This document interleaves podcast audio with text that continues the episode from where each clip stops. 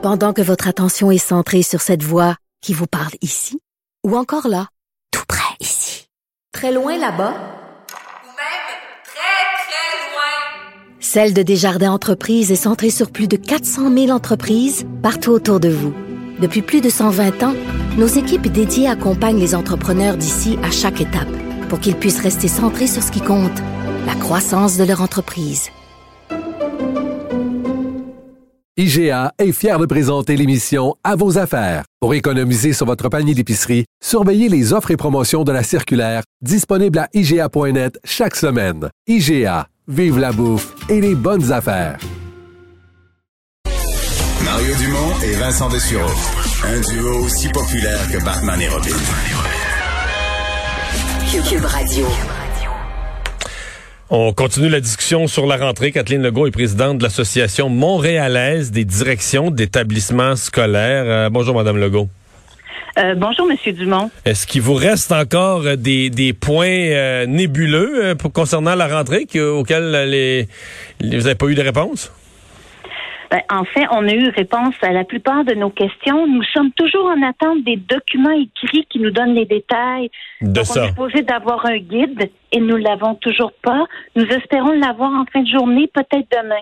On est quand même à la dernière minute un peu. Vous, vous commencez à accueillir des élèves quand, là? Euh, au, au primaire, nos élèves arrivent jeudi, c'est-à-dire après-demain. Puis au secondaire, c'est la semaine, en, en début de semaine prochaine, le lundi prochain. Le port du masque, bon, l'école euh, à Montréal, les écoles sont, sont inclus dans la, la liste euh, qu'on a euh, qu'on a déposée aujourd'hui. Donc, il faudra porter le masque en tout temps, même en classe. Euh, Qu'est-ce que vous pensez de ça? Est-ce que c'est plus un soulagement ou est-ce que c'est plus une déception parce qu'on espérait la normalité?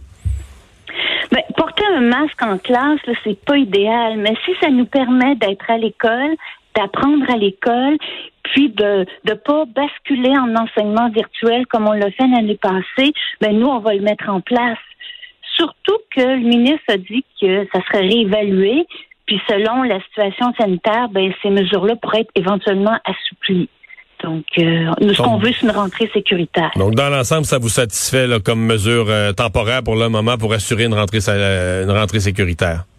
Oui, absolument. Avez- Avez-vous peur d'avoir de la misère à gérer là? Plus, euh, je parle plus du secondaire dans ce cas-ci, des activités euh, parascolaires, des sports, etc. D'avoir géré euh, le passeport vaccinal, là, que des jeunes, je sais pas, non vaccinés se retrouvent vraiment frustrés de pas pouvoir participer à des sports ou des jeunes que leurs parents veulent pas qu'ils se fassent vacciner.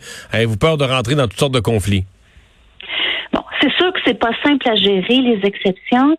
Puis euh, on nous a aussi annoncé que les tournois ou activités interécoles, euh, ça demanderait le passeport vaccinal. Fait qu'on sait que ces événements-là, c'est très motivant pour les pour les élèves.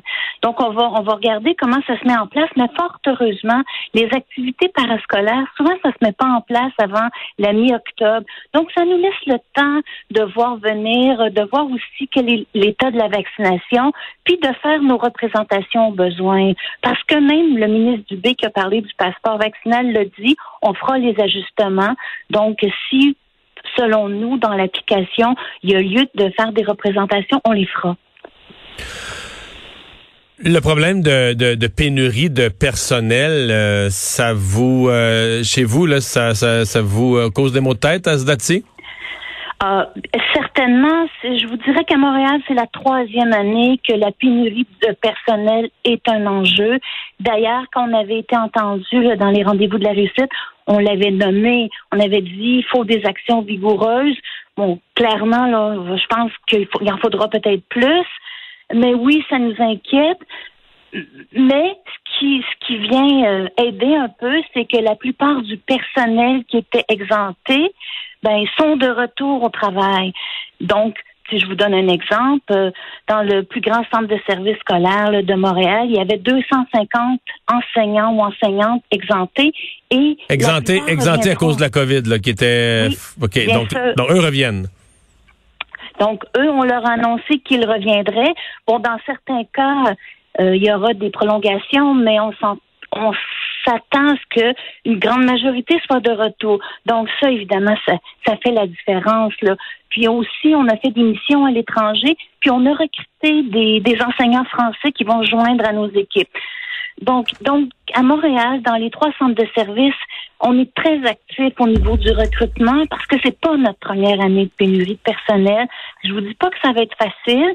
Il manque du personnel dans tous les corps d'emploi, mais mais euh, nos centres de services sont très mobilisés. Est-ce que vous baissez, ouais, est-ce que vous baissez la barre à l'embauche? Parce que vous avez dit il faut prendre une série de mesures. Bon, il y a des mesures qui permettent de- d'encourager la formation des jeunes d'aller dans ces programmes-là, mais ça, ça fait des enseignants quatre ans plus tard quand ils sortent de l'université. À court terme, à court terme, est-ce qu'on accepte en enseignement euh, des gens euh, qui qui ont pas les qualifications, là, qui sont proches de les avoir mais qui les ont pas? Euh, en partie, oui. On a des enseignants qui sont non légalement qualifiés, puis qui s'inscrivent à une formation pour le devenir. On a des enseignants en cours de formation qui n'ont pas terminé leur formation, mais qui font, par exemple, des stages en emploi ou qu'on ou embauche à temps partiel euh, euh, sur certains contrats pendant qu'ils terminent leur formation. Donc, d'une certaine façon, oui, on n'a pas toujours des enseignants qualifiés pour occuper chacun des postes dans nos centres de services. Est-ce que ça donne est-ce que ça évidemment, donne lieu à des désastres? Est-ce que ça donne lieu à des désastres ou dans l'ensemble ces gens-là sont, sont, sont très bons aussi? Ben, ça donne lieu à des. euh, ben, nous, on doit accompagner ce personnel-là. Par exemple, Mm. des gens qui arrivent de France, ils doivent comprendre le système québécois. Ils peuvent être très expérimentés dans leur dans leur pays d'origine, mais la culture québécoise puis le système d'éducation au Québec, c'est particulier. Donc, ça demande de la formation, de l'accompagnement, mais vaut mieux quelqu'un qu'on accompagne qui est devant les élèves qu'une série de suppléants qui se succèdent. Donc, on vise euh, le mieux possible pour les élèves. Et oui, les professions, la profession enseignante et tous les corps d'emploi des écoles doivent être mieux valorisés. Puis, on doit vraiment sentir encore plus que l'éducation, c'est une priorité au Québec. Puis, il faut d'autres gestes pour le démontrer. Ben, on va vous souhaiter une excellente euh, rentrée à vous et à tous vos enseignants et élèves. Euh, merci, Madame Legault. Merci Au beaucoup. revoir, Kathleen Legault est présidente de l'Association montréalaise des directions d'établissements scolaires.